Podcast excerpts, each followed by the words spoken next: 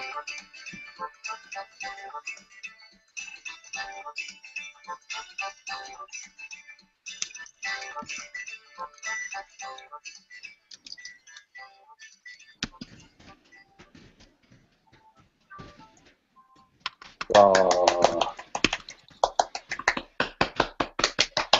こんばんは、湯村です。あ、こんばんは、塚谷です。えー品物ラジオ、とうとう第5回始まりました。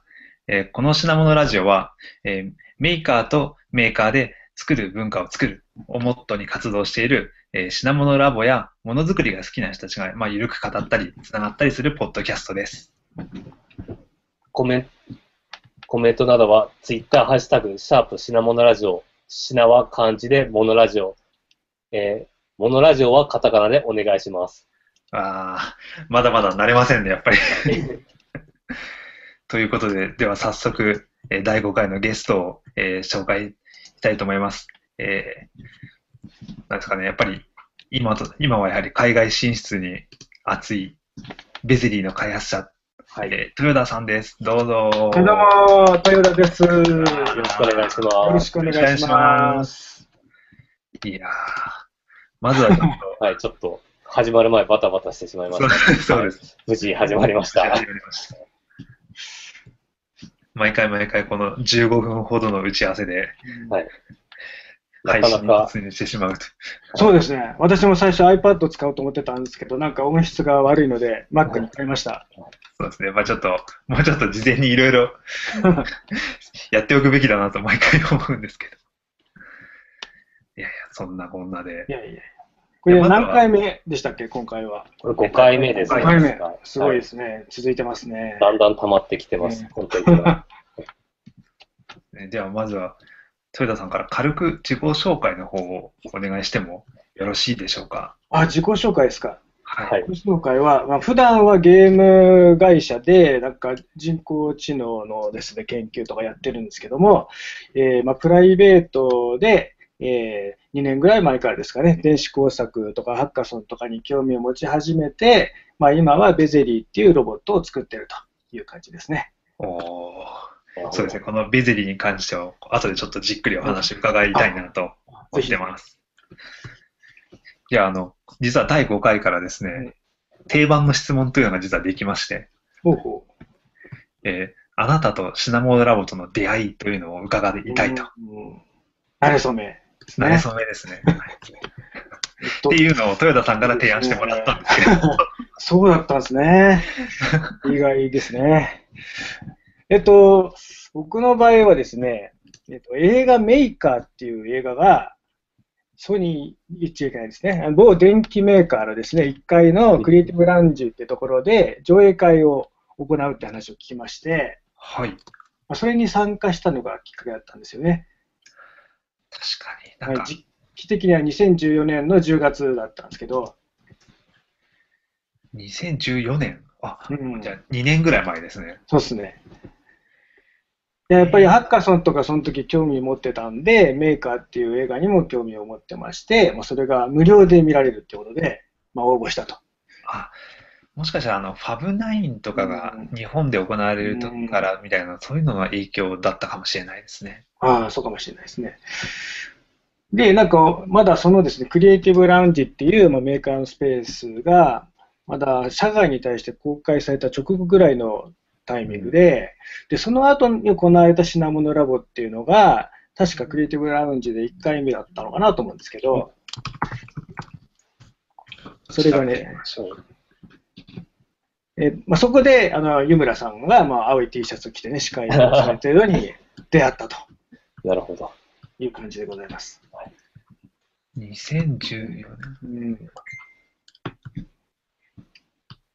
そうか。その頃ですね、あの、クリエイティブラウンジができたのが。そうですね、クリエイティブラウンジでで第1回の品物ラボが、どうやら10月10日。そうですね。それが初めての参加だったと思います。そうなんですね。そうそう、大垣ミニメーカーフェアみたいなのもあったんだ、みたいなことを初めてそこで知ってましたし。なるほど。で品物ラボのその、参加する前に、これに参加してみようっていう情報はどうやって知ったんですか？いうか。いやーその映画のメーカーの上映会のあった後に、はい。えーまあ、田中吉香さんがおっしゃったかもしれないし、はい。またはその後の、えっ、と、どこでしたかな、えっ、と、虎ノ門。虎ノ門で、えっ、と、企業のオープンイノベーションへの取り組みに関するなんかセミナーみたいのがあって、でまあ、そこでもやっぱ吉川さんが、あの、品物ラボはもうすでに何百人もいるという話をされて、おお、そうなんだっていうのを聞いたら覚えてるんですよね。えー、何百人、何百人もいるのか。いや、当時で、うん、確か200人だか300人っていう、すごい、はいうん、グループいっぱいいますよね。そうですねああ確かにそうですね。あ、これか。今 URL 見つけたり流しますけど、映画メーカー上映会のお知らせっていうのが、10月、うん2014年の10月3日にやってます。はいそれです。なるほど。あー、これ、なんでこれ言ってないんだろう。あ、これ、あの、ご覧になってないとしたら、もうぜひね、お勧めしたいですけれども、これがまさに、あの、メーカーフェアベイエリアも出てきましたし、はい。あの、オライリーメディアの、あの、CEO のオライリーさんとか、はい。あと、なんすかまあ、デイル・ダハティさんも出てきたし、あの、メーカーズの著者のクリス・アンダーソンさんはい。とも、まあ、続々と、その、この、この世界の牽引者が出てきて、すごい大きな影響を受けましたね。なるほどおー確かにその後の、その1週間後ですもんね、シナモノラボのその次の回っていうのは。いや、見事。確かにそこか、ああ、それからです。そう。あ僕もこの手法、あの、パクリし、パクりましたからね。あのこの後、その、えっ、と、オライリーさんというか、まあ、メイクさんにお願いして、あの私の属している会社の社内での上映権っていうのをいただいて、はいかいあの社内で上映会やったんですよ。で、それをきっかけにして、もっとあのこういう分野に興味を持ってほしいなと思って。えー、おーすごいですね。その、じゃあ、いる会社にも影響が及ぶところの起点に実はシナモノラボがなっていた。パクらせていただきまし上上映権が必要なんですね。必要というか、許可が。た。そうです。あの、有料です。お金も支払いしました。はいはいああ、なるほど。はい。えー、そうなんだ。じゃあもしかしたら、またじもうもう一回見たいみたいな人がたくさんいたら、こう、費用を持ち寄って、上映会もう一回できるかもしれないですね。あもう、できると思います。僕見たことないんですよ。うんおすすめです。あありがとうございます。まあ、そんなところから始まった 豊田さんとシナモノラボの関係が、でも、その後結構頻繁にうんそう、そうなんですよ。参加してますよね。そうですね。あの、今も移動しちゃったんですけど、はい当時は、あの、私のオフィスが青物横丁っていう品川のすぐ近くにあって。割とバスで簡単に行き来できる距離だったんなで。えーまあ、しょっちゅうお邪魔していたという感じですね。そうですよね。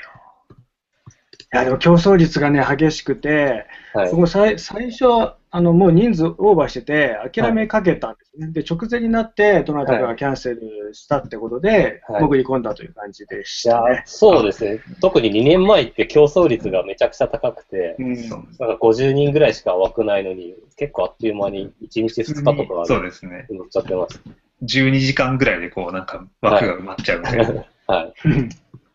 なんか、今って多分もうちょっとそこまでじゃないんですけど、当時2年ぐらい前って、そのメーカームーブメントが盛り上がってた割に、こういうコミュニティっていうのが、コミュニティとかイベントが結構少なくて、うんうんうんうんそれで結構競争率高かったのかなっていう気がしますね。確かに2年前っていうと DMM とかも全然ないし、テックショップもなく。ちょうど確か2年前ぐらい、ちょうどその2014年の秋ぐらいに DMM メイク秋葉がオープあ、ンそうか、できた、したできたぐらいかな。から、そこまでが結構他にコミュニティなくて、秋葉で来てからは結構日本、日本っていうか東京のいろんなところでできた感じ。そうですね。ハードウェア、スタートアップとかそういうはい。できたし、はい。いろんな場所でできましたね。うんうんうんまあ、そんな、こんそんなこんなで 話のつなぎが下手だなって自分でも思いますけど。ででもあの、それで品物ラボさんにも参加させていただいたんですけども、はいしてあのクリエイティブラウンジも頻繁に使わせていただいていて、はい。まあ、そこからあのベゼリーもこれ試作段階からこれ生まれていったという経緯なんですよね。そうです。あの、僕もよく、あの、豊田さんがベゼリーのプリントアウトしてるのを、こう、現地にフラッと遊びに行ったら、あ、トヨタさんっていう見に行ったら、今プリントアウト中ですみたいなこともありました。うん若干ね、あの微妙なね、しこの人仕事してんだろうかみたいなね。いえ、そんなことはないですけど。でもでも、そのベゼリーっていうのが、正直、その、いつの間にかトヨタさんの肩に乗っていたみたいな風な印象は僕にはあるんですけど、うんうんベゼリーっていうのは、いつどこで生まれたんだろうっていうのが、すごい気になっていて、はい。まず、ベゼリーって、えっ、そと多分初めて聞いた人もいるかと思うんで、うんベゼリーって何なんでしょうっていうのをちょっと一言で説明をお願いできますか？そうですね、ベゼリーで Google 検索するとですね、はいなんか走り高跳びの選手が出てくるんですけど、そっちじゃない方ですね。えでも、ベゼリーで検索すると、一番上にあのベゼリーの公式ページ出てきますよ。はい抜けましたか、いつの間にか。一番抜いてますよ。走り高跳びを抜きましたか？むしろ走り高跳びが見つからないんですけど、全部、全部ロボットの方が出てきます。おー、抜き去ったようですね。はい。はい。改めて説明しますと、ベゼリーっていうのは 3D プリンターで作られている高さ12センチぐらいの小さいロボットで、はい。サーボモーターが、まあ、や安っちいやつが3個ぐらい入ってまして、はい。それでまあ自分でマイコンとかで簡単にコントロールすることができるロボットというものでして、まだ完成しておりません。一生懸命作っている最中です。まだまだ進化途上ということなんです。ですね。で、どうして生まれたかですけれども、はいもともとあの私、エンガジェット系のハッカソンに、まあ、何回か参加してたんですけども、そのエンガジェットが、まあ、ハッカソンって大体じゃないですか、2日間で終わるものとか、2週間で終わるものが主なんですけど、そんな短いものじゃなくて、もっと長期でものづくりしようよっていう動きを、そのエンガジェットさんが始めたんですよね。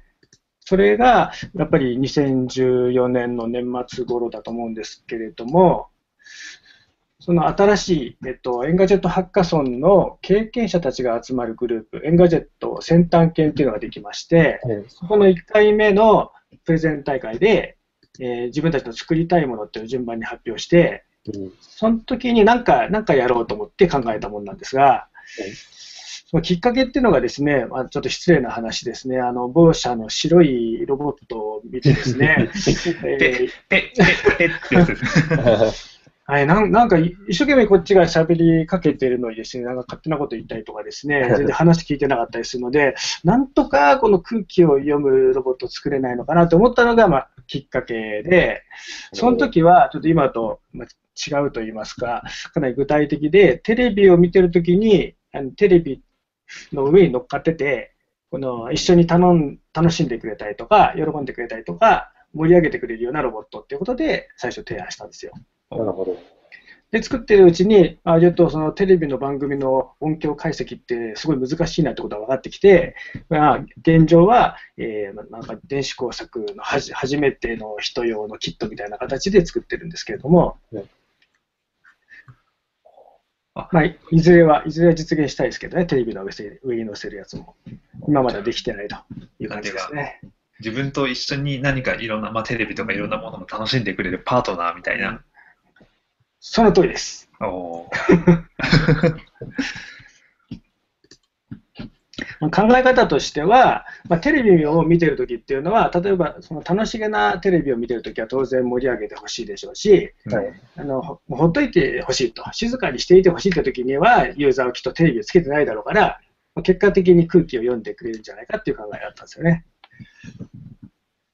ななるほど。確かにこう、確かにホームページを見ると、書斎にも寝室にも洗面所、台所、トイレ、玄関、ぜいろんなところに置くロボットで、いろんなところで、あ、いろんなその、共に過ごしてくれるってことなんですね。そうなんですよ。いずれはね、あの一家に一台じゃなくて、一部屋に一台っていうのを目指してはいるんですけども、まだまだ及んでおりません。えーでもこのベゼリーっていうのはすごい、なんていうか、すごい種類が豊富だっていうイメージがあるんですけど、うんこれは何かこう、やっぱりこう、なんか、まあさっきのペッパーじゃないですけど、一つの何か種類言う言うんじゃなくて、いろんな風ななんか外見がいた方が楽しいみたいな、そういうことも考えられて、いろんな種類作られてるんですか？あのあの迷いの結果とも言えるんですけど、やっぱりあれですよねあの、大量生産ではなくて、少量生産、一個一個 3D プリンターで作ってますから、少ない数を作る作っていることによるメリットといいますか、はい。多種多様なバリエーションを作る、そのお客様のユーザーのニーズに合わせていろんな種類のベゼリーを提供できたらいいなっていうことで、今、いろんなものを作ってみ試しているという感じですね。なるほど。全部 3D プリンターなんですね。そそうなんですよ。で、ちょっと話を戻しますと、私、あの 3D プリンターあの、最近買ったんですけど、当時持ってなかったんで、クリエイティブラウンジにある 3D プリンターをもうバンバン使わせていただいて、試作を はい。試作をして、で、あの、最初、オブジェットっていうですね、光硬化樹脂のプリンターを使ってたんですけど、それってもう個人じゃ買えないぐらい高価なものなんですよね。それを使いまくって、あの、スタッフの方に、こんなに使ってる人初めて言いましたって言われたぐらいで、はい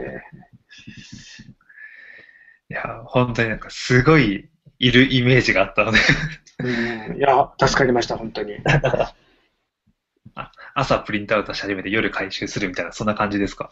そうですね、朝早めに家を出て、えー朝セットして、仕事が終わった後回収に行くということを何度もやりましたね。なるほどなる。ほど。一回何時間ぐらいかかるんですうんかあのオブジェット自体は短いですね、あの4時間とかではい終わりますね。だからその後にあの入ってきた U プリントっていうはい。タイプは結構10時間とか最大でかかるんではい、しばらく使ってたら、クリエイティブラウンジのルールが変わって、プリントは10時間以内っていうルールに変わりましたね。なるほど。そうか、あんまり複雑すぎるとってことだ。まあ、みんなで使いましょうってことですね。そういうことです。なるほど。あ、じゃあそういうのも、その先端研っていうところから始まって、そのチームでなんかうん組んで開発が始まったってことなんですかね。そうですね、あの声をかけて、その時集まったメンバーをから始まって、まあ、何人か抜けたり加わったりとかで、今6人ぐらいですかね。人数が走りしないですけど。えー他にはどんな人がいるんですか、メンバー。他にはですね、まあ、大作さんとか大堀さんとかね。こういう練習で。こういう、ですよなる誰だ、誰なんだみたいな。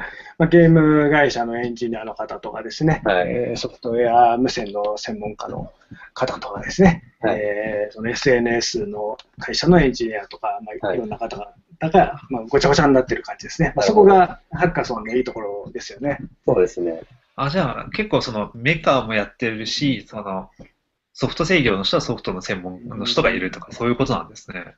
うんうん、ただ、まあ、あの、本職の方でやっている仕事を、ハッカソンとか、この趣味のワークでやりたいのかっていうと、必ずしもそうじゃないので、うんまあ、割と、まあ、やりたいことを好き勝手にやるっていう感じですね。なるほど。いや、確かにハッカソンはそれがいいところですよね。うんうん僕も前出た時はなんか謎のモデリングをひたすらし続けし続けたりとかしたことがあるので、うん初めてやることでもなんかハッカソンだと、まあ、チャレンジできるし。確かに。でもこれハッカソン初っていうわけじゃなくて、その、豊田さんが温めていたそのアイディアをこれでみんなでやりましょうっていう流いれいや、とか集まっ本当、温めてたわけじゃなくて、本当に反射的ですよね。白いロボットを見て、反射的に思ったことを提案しただけなんで、あ、もうその場でっていうか。そうですね。なるほど。割と重重いアイデアが降ってきた感じですかね。いや、でもこれ本当降ってきたっていう感じしますよね。その、む向こうは片やその、なんていう もうペッパー対ベゼリーみたいになってますけど。ああ、ペッパーって言っちゃった。ああ、え、め、め、メッパーみたいな。ペッパー、はい。なんていうか、ほとんど、まあ子供ぐらいの大きさが、うんうんまあいろんなもの入っていて、SDK 入って全部入りみたいな感じですけど、こっちはこっちで目的を特化型で、その分数を揃えて勝負するみたいな。そうっす。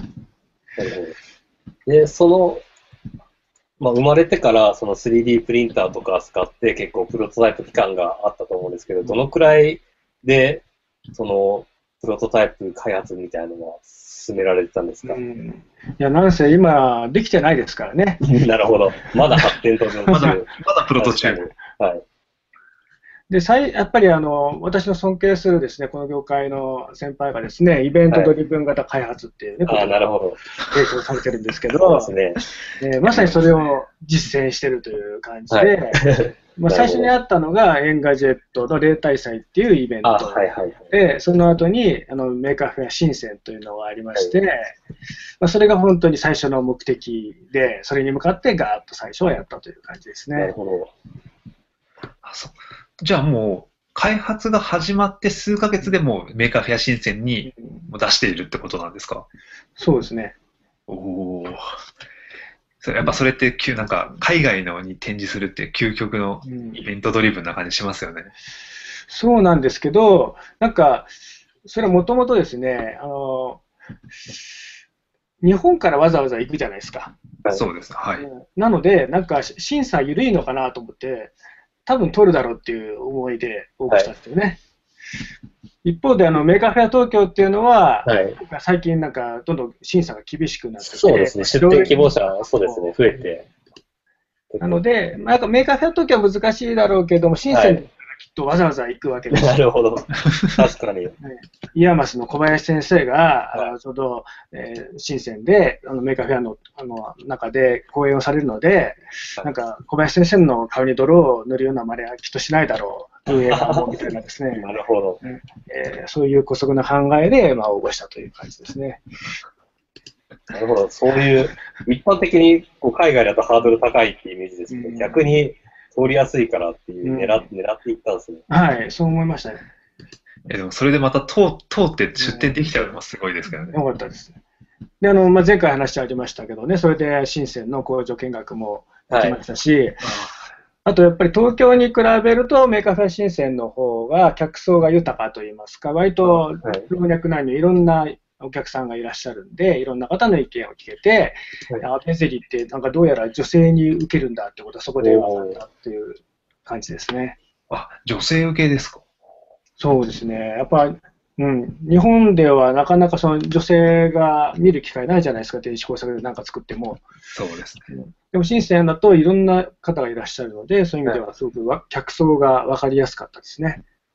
街、深センの街自体が結構若いんで、結構うんうんうん、男性女性問わず若い人いっぱい来てそうですよね。そうですね。なんか深センメーカーフェアにちょっと行ってみたいですね。うん。しメーカーフェア来る人って英語喋れるんですか？ああ、あの、喋れる人もいますけど、はい。うん。コミュニケーション取れなくても、はい。なんて言いますか、あまあそっか意外意外じゃないというか、それはしょうがないねみたいな形でお互い納得できるんですよね。あのそう街中だと結構通じにくいんですけどね。まあでも、メーカーフェアで物があるとこうコミュニケーション取りやすいっていうのがありますそうですね。なんか伝わ伝わんなくても何が言いたいか大体わかるみたいな感じうんうん物が動いていれば、こで。はい。う、えじゃあその場合は、中国語の資料とかも作っていかれたんですか？あーもあの一応ですね、Google で翻訳して、えーなんかけ掲示物を用意したんですけど、もうわけわかんないって言われましたね。で、謎隣の隣のブースで、えっと、中国語のトランスレーターの方がいらっしゃったんで、はいその方にちょっと書き直してもらったとこおろ、まあ、ようやく通じるようになったという。現地でアップデートがかかるんですね。うんあ、でもね、本当にあれは辛かったですね。あの、熱、熱がすごかったですよ。ああの先ほど申し上げた通り、オブジェットっていう紫外線硬化型樹脂の 3D プリンターで当時作ってたんですけど、これがですね、なんか熱に弱くて、あ、はい。よん40度ぐらいで溶けちゃうんですよね。で普通に溶けましたね。あの、通過してる最中に。えー連続稼働してるするとってことですかはい。あの、サーボの熱もあったんで、はい、そうですね。あと、新鮮ってやっぱ暑いだ。らーっと、はい。暑かったですね。結構下の方ですからね。なるほど。えじゃあ、その、ベゼリーがこう崩壊していきながら動いてるみたいな。むちゃくちゃ辛かったです。あね 何台ぐらい持ってったんですか？えっ、と、確か、えー6台か7台ぐらいをおずらっと並べて、はい。それくらい動かしてたらインパクトありますうね。んちっちゃいですからね、何しろ。はい。で全部最後まで無事動いてたんですか？いや、ボロボロ、そうじゃないじゃん。ですよね。でも最終日は、まあ、早々に撤退して、ファーチャンペイに遊びに行ったという。はい、あなるほど。あ、じゃあ展示は1日半ぐらいってことですか？あ、3日間あったんで、あそうかあ、3三日間日なんですね2。日半ぐらいですかね。はい日間はいはい。なるほど。いいですね。ファーチャンペイも行ってみたい場所、すごい、かなり上位ですね。でも、それでもう、その、アイディア募集っていうか、この指止まれをやってから数ヶ月でもう、ものができて、メーカーフェア深センに出て、そこからまたさらに、次はあのメーカーフェア東京につながるわけですよね。そうですね。メーカーフェア東京がちょうどその年から8月開催に変わったんでしたっけ？そうですね。2015年。はい、そうですね。去年ですね。まあそこもね、通るとは思ってませんでしたけどね、あの、おかげさまで通していただいて、えーシナプスラボの隣でした。あ、そうでしたね。うん。あの、プロジェクションカードバンドのね、えー心霊写真を売りましたよ。僕も一応、はい、あの、箱詰めを手伝った一人なんで、あそうなんです。、なるほど。あの、家庭内手工業というか、うんシナモドラボンのイベントの時にもトヨタさんにも手伝っていただいて、確かにと、あの、隣でこう、ちっちゃいロボットがカチャカチャ動くと、やっぱりみんなが、こう、子供とかもすごい寄ってくるんですよね。うんうんあ、いいな、ねやっぱいいな、とか思いながら見てました。いや、でもね、うん、すすごい混雑ぶりでしたよね。あの日も暑かったですね。まあ、ベゼリーはあのちっちゃいんで、混雑してるともう視界に入らないんで、確か、なんか台、台作ってその上の方に載せてましたね。あなちょテレビには載せてたと思いますけれども、うん。確かなんかそういう展示をしていたのを覚えてます。でもなんかそう考えるとやっぱりその数ヶ月単位でイベントがあって、うんうん、こう、どんどん進化していくっていうのが、そうなんですよ、だから本当、イベントが途切れちゃうと、多分モチベーションも下がっちゃうんで、なんかいい感じでイベントが入ってほしいですよね。メーカーフェア東京の、去年のメーカーフェア東京の後はもう、その今年のメーカーフェアベイエリアまでは、結まあ、えー確か CEATEC で出したんですかね。あのメーカーズハブってあるじゃないですか、そこのサイトが、えーブースを持ってたんで、ベゼリーもなんか3分の1ぐらいの場所ですけども、場所をいただいて、展示をさせていただきました。やっぱそこに向けて新しい機能追加しようとか、そういうふうに、うんそうですね、あそこで初めてかな、あの型乗せベゼリーを試したのは。あ、ありますね。あの、型乗せベゼリーのことをちょっと説明していただいてもいいですか？型に乗せたベゼリーですね。あの、自撮りができるやつですよね。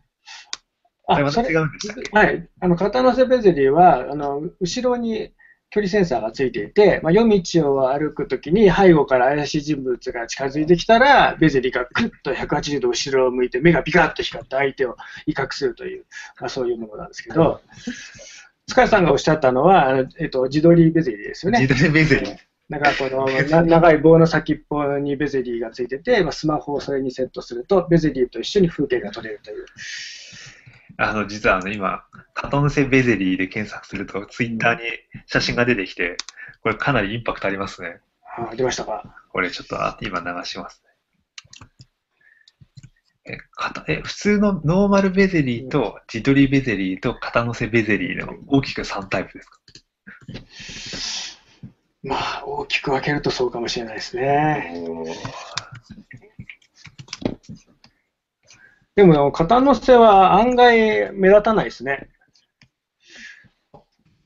やっぱり小さいこともあって、なかなか、うん、気づいてもらえなかったなって感じですそうなんね。ですか。えー結構街中とかいると、インパクトとかありそうですけどうね。んそうですね。あの試してないですけどね、あの、はい夜道で光らせながら歩いてたら確かに目立つかもしれないですね。なるほど。相当怪しいです。やる勇気があるかっていうね、問題がありますけど。そうか、それでそういったいろんなものバリエーションを増やしながら行って、で、今年の、ですよね、その、とうとう、ベゼリー開発者キット、うん開発者キットっていうんですけど、なんかあの、ベゼリーの、はい。だってセット、発売に上がっていくということなんで。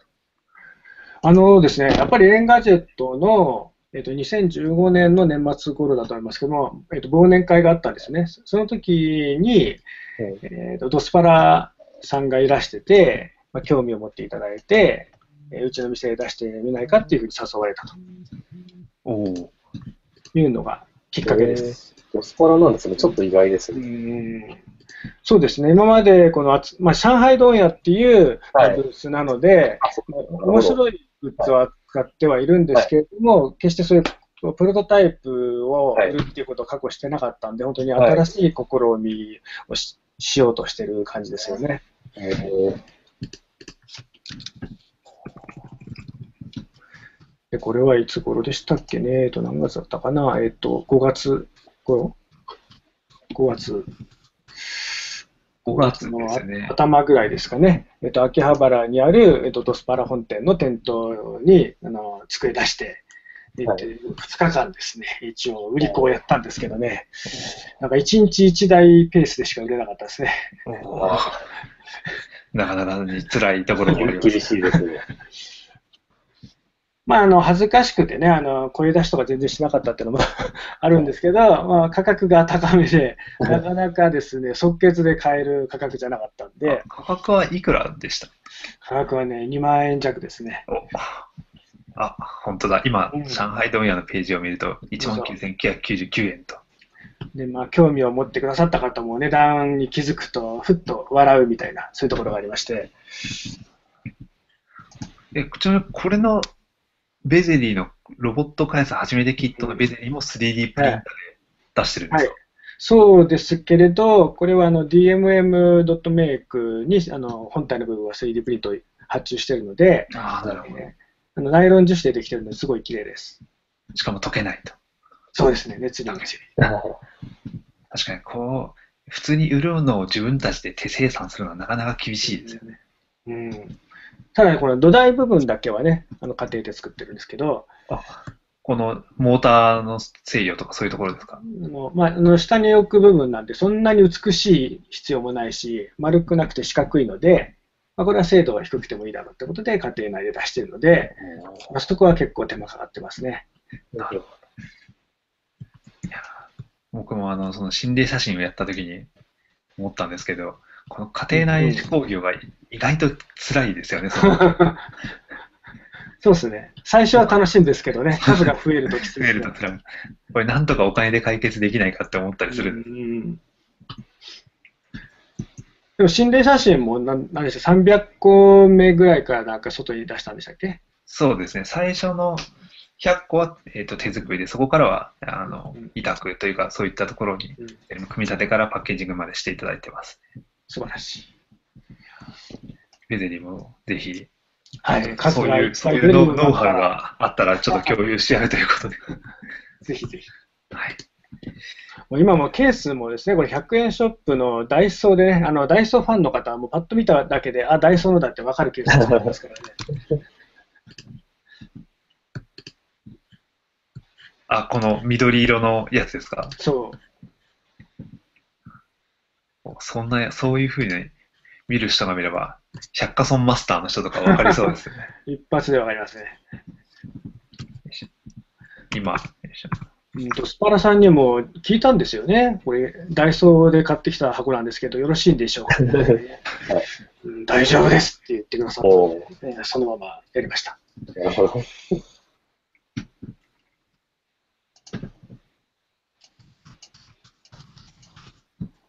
今、品、あの、品物ラボのツイッターアカウントのところで、あ、しまった、かぶってしまった。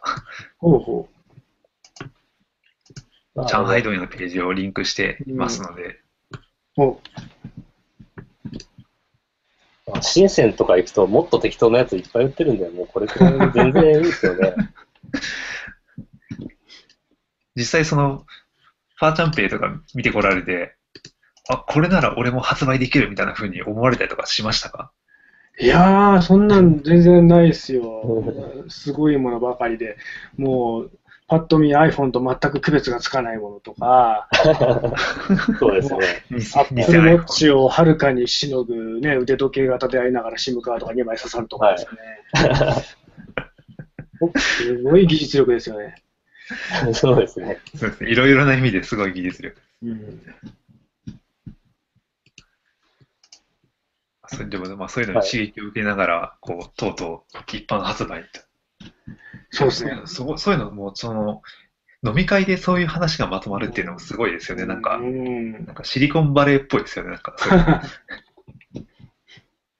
の このキットで販売したっていうのは、最初からある程度想定してた形なんですか？それとも途中段階っていう感じなんですかね、そうですね、やっぱり最初目指していたテレビの上に載せて、そのテはいレビの音響を取り込んで反応するっていうのはなかなか実現しなかったんですけども、はいまあかといってこう、このままやってると、だれそうと言いますかね、はいはいはいえー続きそうなかったんで、もう形にできるものから形にしていきましょうよっていう、なるこうまあ、メンバーで話し合って決めた感じですね。なるほど。そうですよね。結構、完成品までってなると、モチベーションを保つのも大変ですし、うんなんかイベントドリブンといえども、こうイベントばっかり出てると疲れちゃいますしね。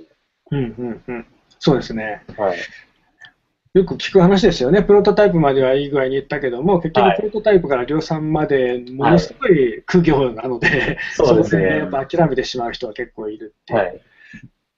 だからそんな中でドスパラさんみたいに、こんなはい未完成品でも、はい他の製品と一緒に並べてくださるって試みをしてくださるっていうのはすごくありがたいことだし、はい今。後そういうことが増えていったら、もうメーカーの皆さんにもなんか新しい、なんかいきなりクラウドファンディングじゃなくて、はい選択肢が増えるんじゃないでしょうか。そうですね。あと結構キットにしたことで、その、自分でアルディーノと繋いだりとかできるのも、この、うんウェブサイトにいっぱい書いてますけど、なんかメーカーのための、こう、プラットフォームとしてのロボットみたいな使い方もできて結構いいかな、は思いましたね。そうですね。はい。分かってくださる方が購はい入,、購入していただけると思うので、はいまあ、多少の不具合には目をつむってもらえるというはいことも なるほどあり。ますよね。はい。結構あれラ、ラピロもこういう売り方だったと思うんですけど、最初、まず倍合戦で。はい。その辺は参考にしたりしたうんですか？んいや、ラペロ結構後の方ですね、割と最近になって、あの量産段階になってすごく意識するようになりましたね。ああ、なるほど。はい。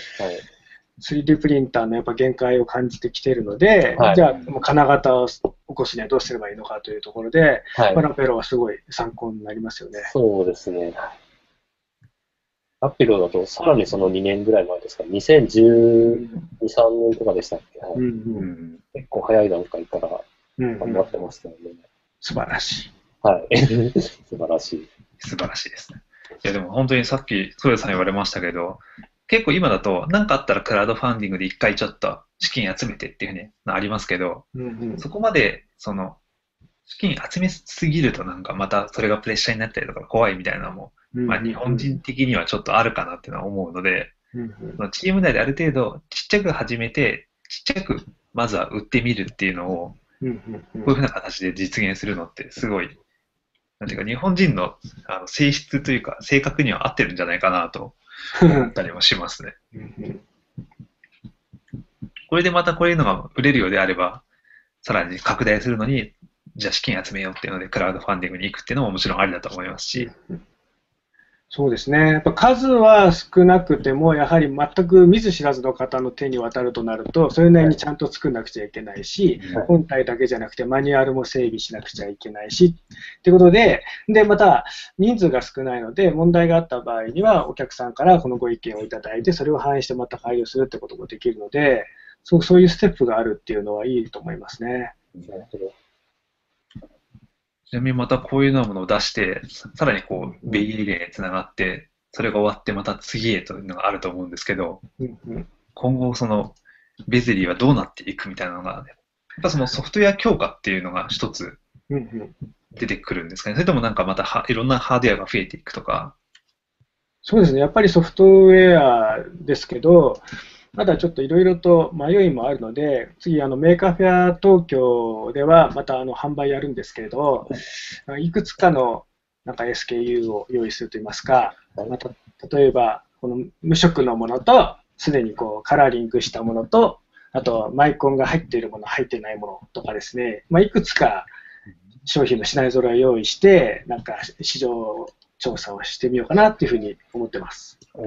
あ、じゃあもうブブースは合格されているというか、はい、あの、今年はですね、あの、エンガジェットブースっていうのが、あの、ちょっと大きめのブースができますので、まあ、その一部を、まあ、ベゼリーが使わせていただくという形です。じゃあ、直接ベゼリーを見て買いたい人は、もうメーカーフェアへ行くべしということですね。ぜひぜひ。なるほど。じゃあ、ちょっと僕も新しくなった ベゼリーを、あともう 何ヶ月だ ?6、7、8と3ヶ月楽しみにしたいと思います。6、7が2ヶ月ちょっと。2ヶ月2ヶ月ですね。2ヶ月楽しみにしたい。案外短いですね。そう やばいな。意外とメーカーフェアまであと2ヶ月しかないのかって、ハッとさせられますよね。えっと、では、僕なので、そのメーカーフェア、まあ、先先週でした先々週でしたっけ？メーカーフェアベイエリアにはい出。展されたというのはあると思うんですけれども、5月の20日ですかね。その時、まあ、ベベゼリーの話でもいいですし、ベイエリア見てきて全体こんなんだったよみたいなところでもいいんですけれども、俺がなんか、ベイエリアに行ったぜみたいなのがももしあれば教えていただきたいな。ちなみに、豊田さんがベイエリアのメーカーフェアに参加されたのは今回は初めて。あ、そうです。おなんか2014年かなんかには品物ラボさん出展したんですよね。そうですね。はい。で、多分2015年も行くだろうと思ってすごい楽しみにしてたら、それがなくて、今年もなくて、はい。で、仕方ないのでじゃあ出すか、みたいな感じだったんですけなるほど、でもやっぱさっきあの申し上げたあのメーカーっていう映画の中でも出てきましたし、やっぱり憧れの場所だったんで、いつかは行きたいと思ってましたし、はい。なんか、ロボットショップの RT の中川社長からもう行った方がいいよっていうふうに勧められたのもあって、まあ、決意したという感じですけど、はい。やっぱり行ってみるとかなりやっぱり以前に思ってたのと印象は違いますよね。あなん本当ですかうん、なんか単にこうでっかいだけかなとか思ったら、なんか客層が全然あそうですね違くて、はい。いらっしゃるのはもうお子さんメインだし、はい。うん出店する側は老人ばっかりっていう、すごいなんかね、そうなんそうなんですか層の広さを感じましたね。多分あれじゃないですか、中学高校生ってほとんど来てないんじゃないかって思うぐらい、やっぱり来場者は小学生と、まあ、はいそのそれを連れ回す親みたいな。感じが多いですし、あのまあ、展示する側も、出展者側も本当にもう老人が多くて、しかもすごいドヤ顔ですよ。もうそんなね、老人とか言ってもそんなしょぼくれたものではなくてですね、自分の作ったこのすごいのを見ろみたいな感じで、もう自信満々でもう輝いてる感じですよね。えーそうなんです。なんかさっきのあの、深センのメーカーフェアとも、うん東京のメーカーフェアともまた全然違う。また違うという。そうですね。うん多分あの人たちって毎年出してる常連さんなんですよね。なうんか、ん、なんか大体半分ぐらいは同じって聞きましたけどね。そうですね。あそうですね。湯村さんは2014年の品物ラボで、の時に参加されたんでしたっけ？14年、そうですね。はい。僕、品物ラボブースではなくて、別で単独ブースだったんですけど、まあ、おー一緒に、一緒に、はい。パーソナルコスモスです。そうですね。うはい。ん一緒に行動とかしてました。あ宇宙物もアメリカでは結構人気あったんじゃないあですか。そうですね。なんか、宇宙、宇宙ブースみたいのが、あ、僕の時はなかったんですけど、確かその前、その前も見に行ったんですけど、その時は結構宇宙ブースみたいのができてて、うんうんうん。結構宇宙コーナーあって、で、僕が出した時も目の前、斜め向かいぐらいが NASA のブースで結構 NASA ドーンと出してましたね。うーんなてか、な NASA がブ確かにメーカーフェアに JAXA が出展するかっていうと、なんかちょっとない感じしますし、まあちょっとやっぱその、お国柄が出るというか、はい。やっぱそういうの行かないとわかんないですねや。っぱ一番違うのはあれですね、火吹いてるのがやたらあるっていうのがうん一番違いますよね。やっぱ日本だとなかなか許可取るのも大変でしょうけどね、街はね、あの屋外が広くて、はい。もう火吹きまくりと言いますかね、火吹いてなんぼみたいなところありますよね。いや、そうなんですよね。あとえ、あれ、あれって雨降ったらどうするんですか？雨は降らない前提。はい。降らないんですか？あの、西海岸気候なんで、ほあとんど、ほとんど雨降らないけど、まあ、たまに降る時はあるんで、そしたら残念でしたっていう感じなんですかね。あじゃあもう、き外の展示とかって、なんかすごいあるじゃないですか、あの、はいベイエリアの方って。じゃあもう雨降らないからもう、そうですいうのを想定しせずにやはいってるんで。す。毎日、ほほぼ毎日晴れなんで、あの考えてないと思います、雨のこと。まあなかなか東京では真似がしにくいところですね。しにくいですよねはい普通にだって東京で8月とかやったら、まあ、その日晴れても夕立ち来るかもしれないし、はいゲリラ豪雨もあるかもしれないしとか思うと、なかなかはい外厳しいですよね。でその中でベゼリー反応どうだったんですか？そうですね、そうです。はい。まあ、ベゼリーは子供には確かに大はい。人気ですよね。子供にこうれ、ん。めっちゃ受けますよね。ベゼリーちっちゃいのが、まあ、はいあまり目立たないところが悩みどころではあるんですけども、子供視点的には真正面なんで、はい。あと割とやっぱり、メガフェ東京とかに比べると通路の、まあ、屋内展示だったんですけど、通路の幅も余裕があるので、はい。割と目立ちやすかったですね。なるほど。やっぱりあの日本に比べると、欧米って大人の文化と子供の文化って僕明確に区別する傾向があると思うんですけど、はい。はいやはりあの場に入ると、もう子供、子供よっていうイメージになりますね。ああ結構これ子供とか一回食いついたらずっと離れなかったりしません、うんそうですね。むしろこう、う。はい。親が敵でしたね。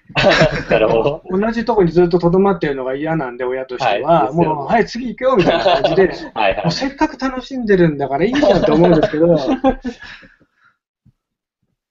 まあそれでやっぱり、なんか違うなともう一つ思ったのは、はいあうんあっちに骸骨いるよっていう言うんですよね。はい。あの、二つぐらいの隣のブースで、あの、骸骨型ロボットとかですね、なんか黒いカラスロボットとか不気味なやつを展示してて、骸骨ロボ。なんかやっぱセンスが違いますよね。はい。で親がまた骸骨があっちにいるよとか言って誘うわけですからね。なかなかこれ日本ではないよなっていう。でもその中でもそのアメリカの子供たちの心をうんこう掴むベゼリーのそのデザインがあるわけですよね。うんうんそれはそうですね、今回言って証明されましたね。あと一応大人の女性もですね、あの、たまにかなり心ときめいちゃう人がいましたね。お なんて可愛いのみたいな感じで。あまあベイリーでは特に売らずに展示だけだったんですか、うんあ売りましたけども、1個しか売れなかったです。3日間展示して。あーで、買ってくださった方も、あご老人で、ああ、なんか、頭の中に、ベゼリーの頭の中にこうカメラを仕込んで、なんかやりたいっていう話だったんですけど、多分、お孫さんに見せるんだろうなっていう感じの、えー、プレゼント用というか。そんな感じでしたね。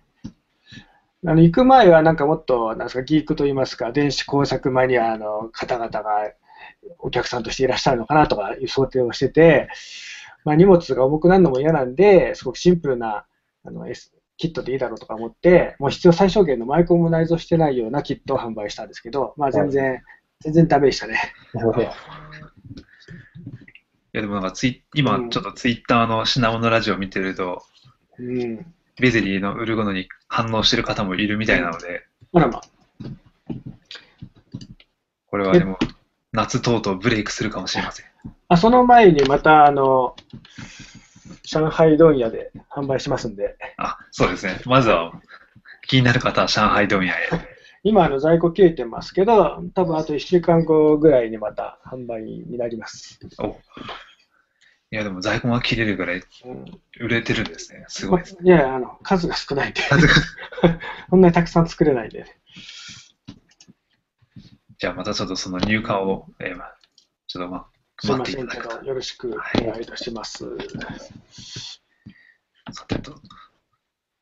あとあれですね、ロボットも結構いっぱいやっぱ出てましたけど、大きい、大きくて怖いのがね、多いですよね。はでその通路をですね、あの巨大な多足型ロボットがこうのしのしと歩くわけですけど、まあ、それを操縦してるあのおじさんなりおじいさんのね、この満足そうな顔がね、よかったですね。それやっぱもう、なんか、て鉄でできた、その、なんでした頑丈でね。まあ、屋内型の場合、火は吹きませんけどね。あ、そういうのも普通に歩き回って、歩き回ってるというか動き回っている。そうですね。やっぱ通路に幅があるので、そういうこともできる感じですよね。いやーなんかそういう話聞くとやっぱりうん行きたいなって思いますね。うん行きましょあの湯村さんがはい行かれた時って、日本人展示者ってどのくらいいらっしゃいました？う。えっと、結構少なくて、あ、人数はその品物ラボ一一団が結構いたんですけど、うん。それ以外に出してるのって、僕と、新里さんと、うんうんあとは、あの、向こうに住んでる和樹さんとか、寺崎さんとか、うんうんぐらいですかね、結構少なかった。あ、あとエイジックの人とか。ああ、はい。はい。でなんか、多分今年結構多かったなって気がするんですけど、どうでしたか？いや、あの、寺崎さんは当然、はい。まあそうですよね、あの人は。まあミ山中さんとーか、はいはいはい。新里さんもね、あの、コロコロ佐藤さんもそうですね、毎年出されてましたし、はい。新里さん、コロコロだけじゃなくて、なんはいか、あの、キーボードを勝手にこう、タイプしてくれるやつあ、はいはいはい。その例の、はい。CD がこう、綺麗に光るやつとかも出されていて、結構バリエーションがえーはい。ありましたね。いやー、あの、コロコロはすごいですよ。あの、コロコロが生まれたハッカソンに、まあ、参加してたんですけども、うんうんあの、みんなの心をわしづかみにしてましたもん、本当に。うんなんかどこで手に入れたのか巨大なコロコロも持ってましたよね。え なんかフローリング用のコロコロとかあるんですよね。うんうんあと、大きなところではアスラテックさんー、があはいはい変形する J ダイトっていうロボットが出て、い、や、これもね、大人気でしたね。なんかトランスフォーマー的なやつですか？そうですね。よくあれを、よくあれを会場まで持ってったなと思います。2台、二台持ってってましたよね。えまあロボットがね、車に変形するだけでもすごいんですけど、その後走り出しますからね。驚きますよ。あ、それ生で見たことないな、多うん。あと、規模が多いところで、あの、はいレイリレイリポタル Z さんがヘボコンー、を、はいはい。ヘボコン言ってまし分。た。僕はすごいですよね。ま あ全然見れませんでしたけども、すごい人だかりでしたね、やなんかっぱりイベント人気だったみたいですね。ははい。う。うんん。勝手にみんなロボット作り出して大変だっていうのをなんか作りましたね。やっぱり手順としては申し込みをして、申し込みをした人がロボットを作れるはずなんですけども、はいこん。なこともう言うこと聞きゃしないみたいな。はい。どんどん作り始めちゃう。なんか材料足りないかなんか知らないですけど、作ったらばらしてまた新しく作り直すみたいな。うんなんかグルーガンいっぱい用意してたのに、このグルーが早々になくなっちゃったらしいですね。確かに。グルーガンとかモーターとかなんか電池とか貴重なものがたくさんありそうですよね。うん。あとあの、ヘボコンは確か今年メーカーフェアと同じ日程であのワールドカップをやると。あら、えー、はず。なんかアナウンスが出てましたね。会場は違う場所なんですか？会場は多分、カルチャーカルチャーじゃないのかおー微妙に遠いところで、微妙に歩いて、歩いて15分ぐらいみたいなところですよね。け結構遠いですよね。ビッグサイトから10はい10分15分ぐらい歩くとはい。着くぐらいの距離ですね。そうぐらいですね。まあ、そんな楽しみもありながらで。てか、あっという間にもうそろそろ11時じゃないですか。はい。また話題転換下手だなって思いながら。はい。ちょっと、ベゼ最後にベゼリーのこれからをちょっと聞きたいんですけれども、はいうんうんまずはまあメーカーフェア東京があると思うんですけど、その後にこう、出店だったり、あとは販売だったり、あとはこう、作っていくの、こういうのを作っていきたいみたいなのがあったら、ちょっとそうですね、やっぱり聞かせてください。はい。100品ラボにああ、なるほど。習いまして、100個はいを。100個。目指したいなとはい思っていまして、まだあの3桁いってませんので、はい100個売るのが今のところの最初の目標ですよね。なるほど。そして、やっぱりできれば今年中に、はい電子工作の知識とかなくても、はい買ったらもううちに持って帰ってきてすぐはい。使えるようなものを作りたいと。なるほど。あ、もう一段進化した開発キットみたいなものってことですね。開発キットではなくて、もう買ってすぐ使えるようなのを買える完成、完成版ですね。はい完成版ベゼリーです。作りたいなと思います。それはあの機能的には未完成かもしれないけれども、うんすぐ使える。誰でも購入できるようなものを目指したいと思います。なるほど。素素晴らしいです。言っちゃった。言っちゃった。はい、聞きました。イベントドリブンですよね。もうあ言っちゃったドリブン。これが言っちゃったドリブンです。いや、それを体験できるのを楽しみに。ありがとうございます。ちなみに、あの、展示とか結構されてると思うんですけど、でっかいやつとか作んないんですか、うんああ、そういう話は結構出ますね。今回も着ぐるみ作ろうとかいう話は出てるんですけど、あ、そこ、そこまでですか？ひなるほど。あの、1分の1ベゼリ欲しいよね、みたいな。一分の一、一サイズですか？いよいよ、いよいよペッパーと戦います。うんああ、いいっすね。しかもね、肉弾戦みたいな。肉弾戦で。それもいつかやりたいと思います。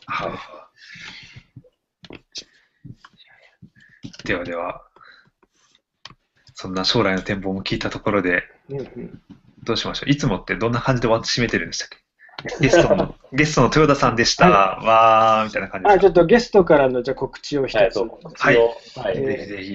えー来たる6月25日、秋葉原通運会館で行われます、えー技術書オンリーイベント、技術書展というのが行われるんですが、まあ、そちらで、えっ、と、殿様ラボの西田さんとロボットパートナー太田さんが出版される、えーロボットの本という、えー本があるんですが、まあ、そちらに何十人もの方が、えー寄稿されているんですが、そのうちの一人として私もあの一部書いてますので、はい。ぜひお買い求めいただければと思います。うん、素晴らしい。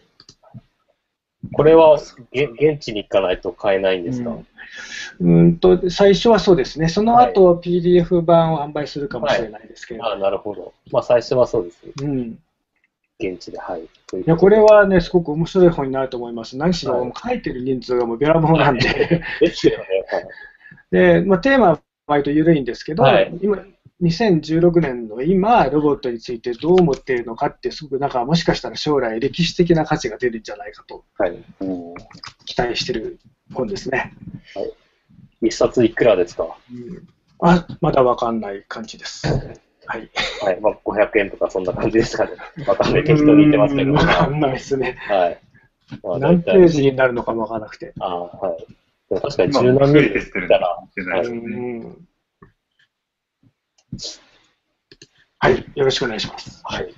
後でリンクも貼っておきます。はい。はい。そして、こう、あの、品物ラジオの主催者の権限を乱用した告知コーナーですが、はい。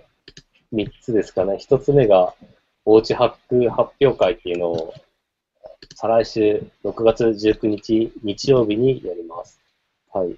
で、ゲストが、えっ、と、ココロボの、えー、とプロデューサーのシャープの徳永さんをお呼びして講演していただきます。で、LT も10人なんですけど、今年、今年じゃない、今回は珍しく LT が、えっ、と、あっという間に埋まってしまったので、もう10人、はい決まってます。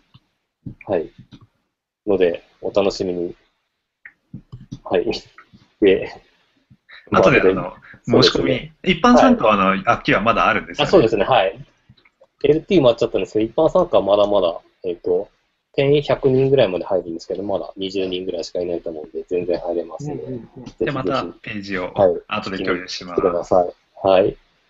で、二つ目、えっ、と、メーカーフェアシンガポールっていうのが、まあ、さっきちょうど海外のメーカーフェアの話題になりましたけど、えっ、と、それが6月25日、26日にあります。この、オーチャックの次の週ですね。はい。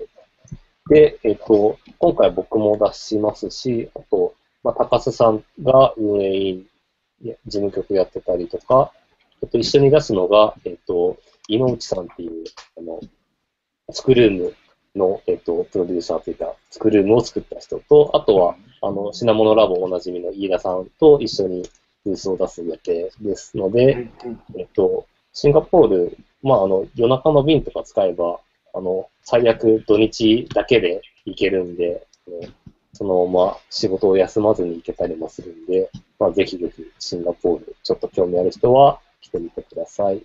はい。で、最後の告知。はい。えっ、と、ちょっと先なんですけど、えっ、と、とちょっと先と言いつつ、来月か。はい、もうすぐなんですけど、えっ、と、金沢駅の近くで NT 金沢、ニコ、ニコテックですね、NT 金沢を、えっ、と、6月じゃない、7月16から18日の、えっと、海の日の3連休でやります。で、えっと、これ、まあまあ、見に来るのももちろん歓迎ですし、まだ出店者受け付けてるんで、えっと、出店受付があと2週間、6月19日まで出店受け付けてるんで、えっと、 Maker Faire 落ちちゃった人は、まあ、代わりにこれ出したりとか、まあ、 Maker Faire、うん Maker Faire 東京通った人も、えー、あの、前準備として、えっ、と、まあ、イベントドリブンで NT 金沢を出してから、 Maker Faire 東京出すとかもいいんじゃないかなと思うんで、ぜひぜひ、あの、見に来たり、出店したりしてください。以上、はい、じゃあもう告知コーナー終わり。はい。なんか夏、夏イベント多いせいか、告知長いっすよね。はい。まあまあでもい、いろんなイベントがあることはいいことですよ。盛り上がってる証拠ですから。そうですね。はい。じゃあまたそのいろんなイベントに向けて、みんなでパワーアップしていくということで、はい。今日のところは、はい。いつも締めるとき、どうやって締めてるんだっけってわからなくなっちゃうんですよね。あれなんかチャイムとかなるんでしたっけ？いやタイム最後はないんですよね。そうなん。はい。最後いつも、はい。さようならみたいな感じで終わってる。はい。じゃあそんな感じで。じゃあそんな感じで。はいえっ、と、次回はちなみに、あ、そうだ、次回をですね、珍しく次回が決まってて、多分来週にやります。お来週の10うん日曜日。日曜日6月12日、日曜日の多分22時から、えっと次回はあの、まあ、皆さんご存知、高須さんと、うんあとは、あと、ドワンゴのい伊予田さん、伊予館さんですね、はい、を呼んで、まあ、あの、メーカー、メーカーコミュニティの運営話的なのをしようかなと思ってます。おので、来週のこの時間、予定を空けてお待ちください。お待ちください。よろしくお願いします。はい。じゃあ、といったところで、はいえー告知も全部やりましたし、またはい来週ということで、はい、では今日は豊田さんありがとうございました。こちらこそありがとうございました。ありがとうございました。おやすみなさいお。やすみなさい。